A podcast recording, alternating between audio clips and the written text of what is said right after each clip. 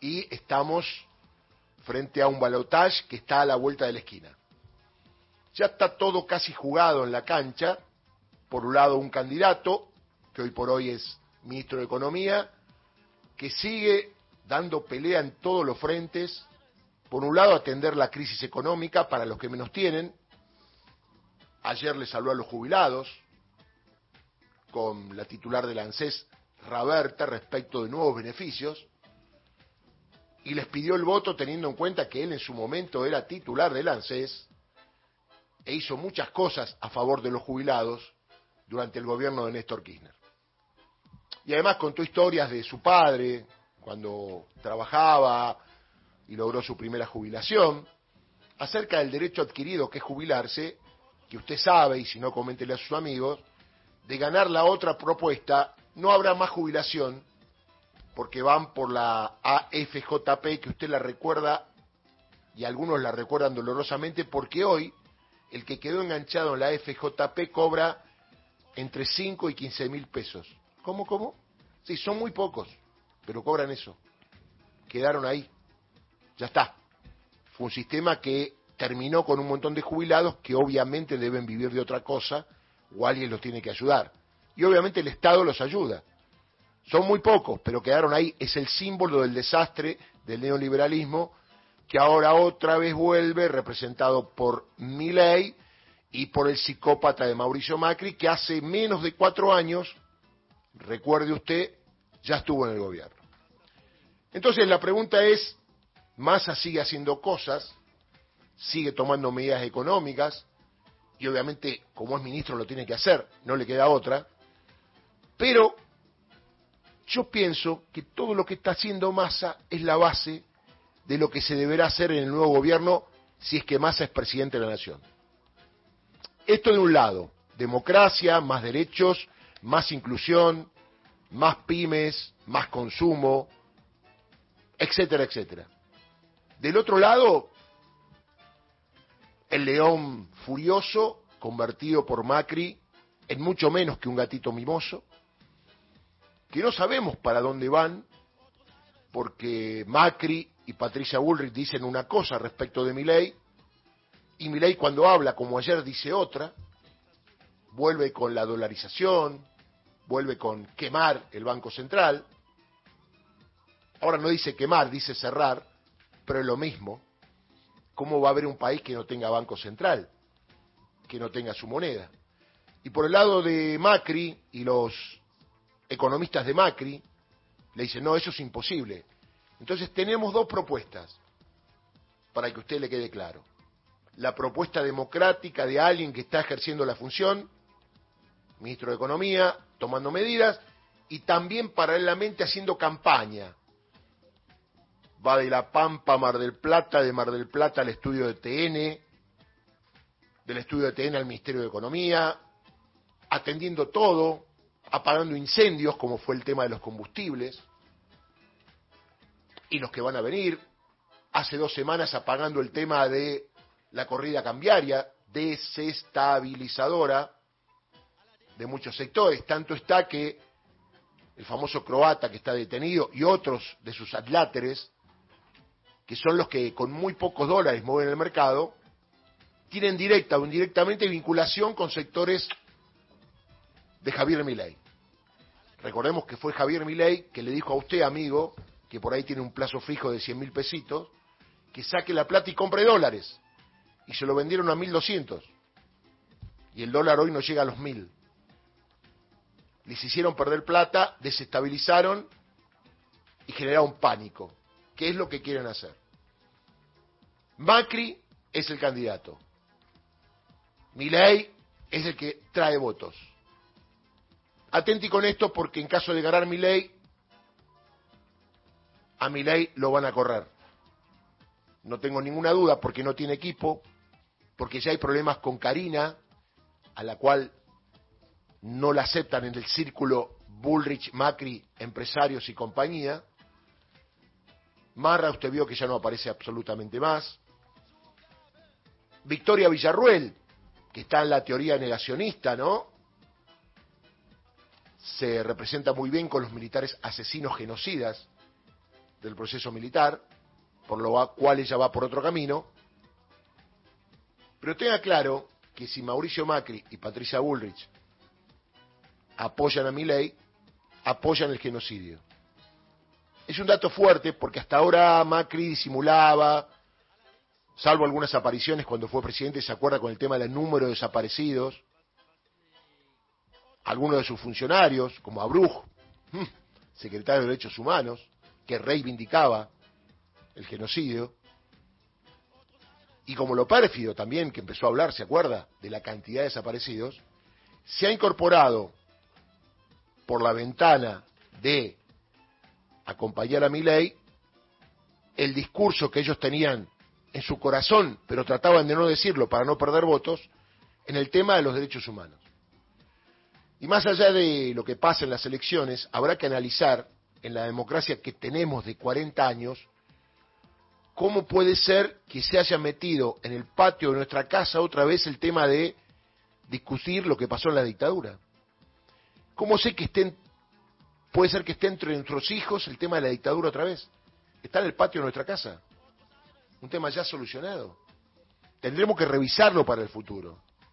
De hecho, mire, por un lado, sirve porque hoy por hoy siguen los juicios. Ayer una condena a un señor Levín de una empresa privada como un civil de la dictadura, condenado a 12 años de prisión por delitos muy graves, entre ellos torturas, por la Cámara de Casación Federal. Y hubo otros casos también.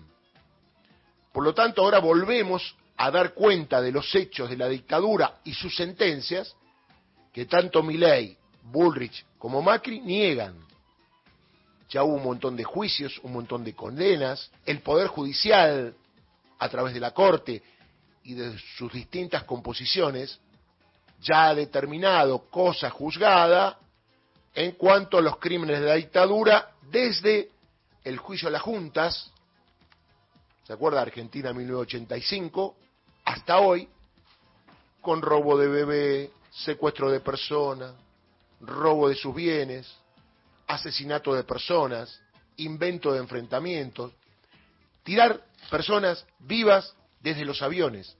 Eso reivindica Macri, Bullrich y Milei. Porque una vez que Milei y Bullrich se unieron, piensan lo mismo. No hay matices. Piensan lo mismo en el tema no negacionista, en lo que se llama apología del crimen. Reivindicar a dictadores hay un delito del código que se llama apología del crimen. ¿Y por qué lo digo? Porque usted lo vio en el debate como Javier Milei dijo lo mismo que Emilio Macera respecto de la cantidad de desaparecidos. Y ayer pensaba, ¿no? ¿Qué pasa? Si desaparece una persona, ¿son más buenos? Si son 10, poquito más malo. Si son 10.000, eh. y sabemos ya que de acuerdo a los registros y archivos, son más de 30.000 y algunos no van a aparecer.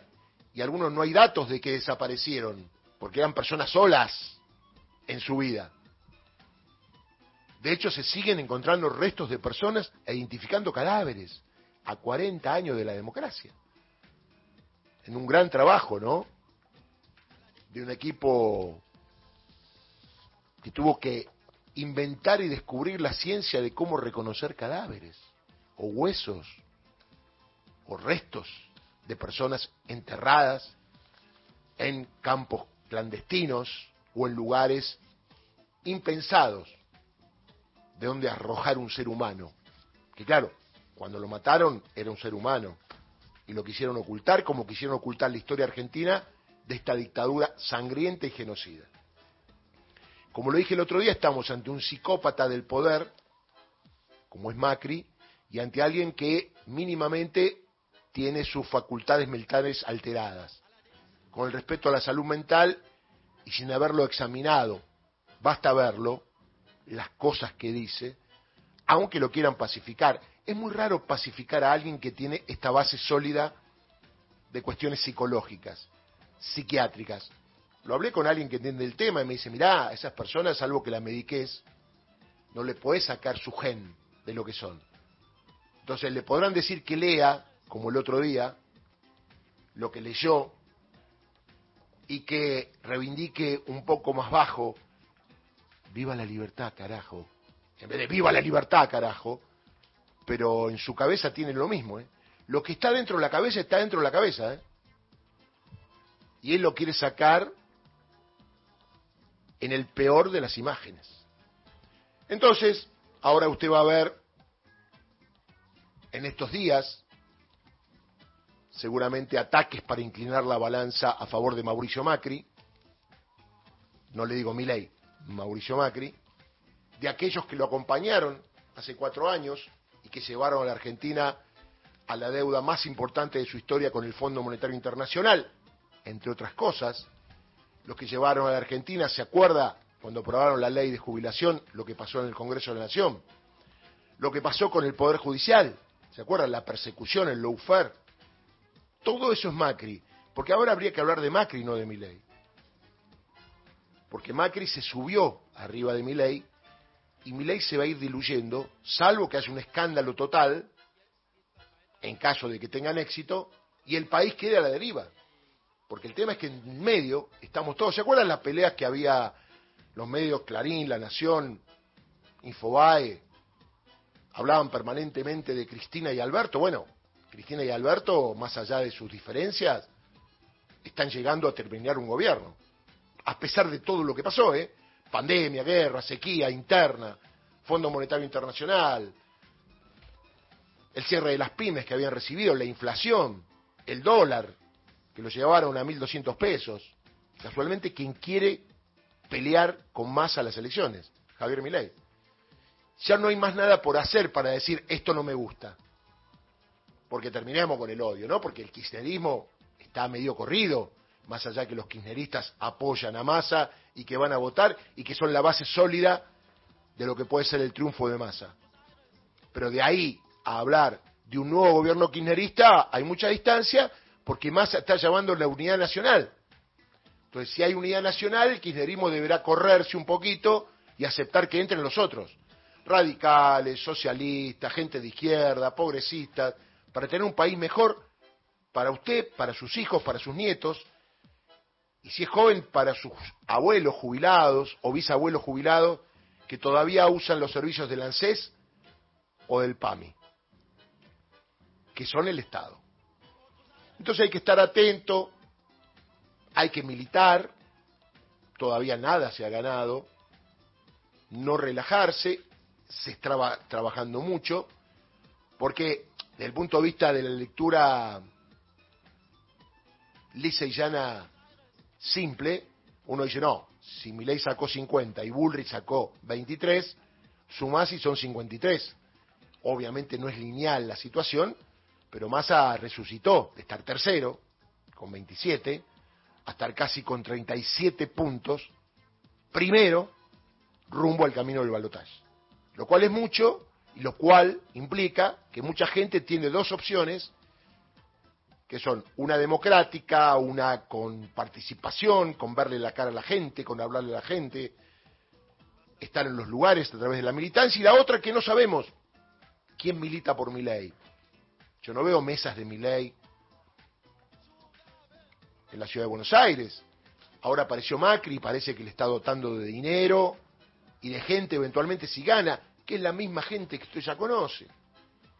Dujovne, Aranguren, Sturzenegger, Garabano, Marcos Peña.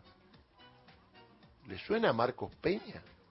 Bueno, viejas sombras sospechosas que vuelven con Macri. Por eso habría que recordar en este tiempo lo que fue el gobierno de Mauricio Macri, lo que hizo Mauricio Macri en estos cuatro años, que es meternos la deuda y no hacer absolutamente nada para que al país le vaya bien. Todo lo que hizo Macri para desestabilizar, porque ojo, antes de mi ley, los primeros dos años, desestabilizaba Juntos por el Cambio con Macri a la cabeza y Patricia Bullrich. ¿O no se acuerdan del tema de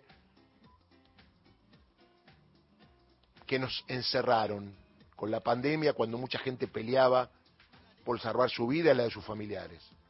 ¿O no se acuerda cuando Macri, Bullrich dijeron que nos querían envenenar con la vacuna?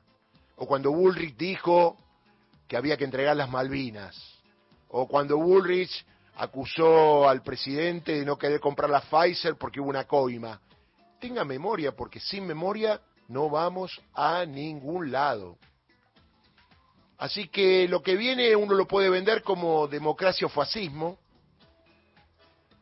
más derechos contra menos derechos, más Estado contra Estado inexistente, el que más tiene contra el menos tiene, que al menos tiene lo van a ayudar. Así que bueno, cada día que pasa, cada segundo que pasa, cada minuto que pasa, cada hora que pasa, menos tiempo para hacer operaciones. Y del otro lado, la militancia trabajando. Usted amigo que me escucha, no tanto con los que tienen su voto definido, sino aquellos que teóricamente han descubierto a Milei ahora y han descubierto a Patricia Bullrich ahora en su traición a la gente que lo votó, porque la gente que votó a Bullrich tiene que entender traicionó, traidora a los votantes el 23%, cuyos datos oficiales se conocieron ayer, para decir que ella ahora se va con Milei y deja sus votos.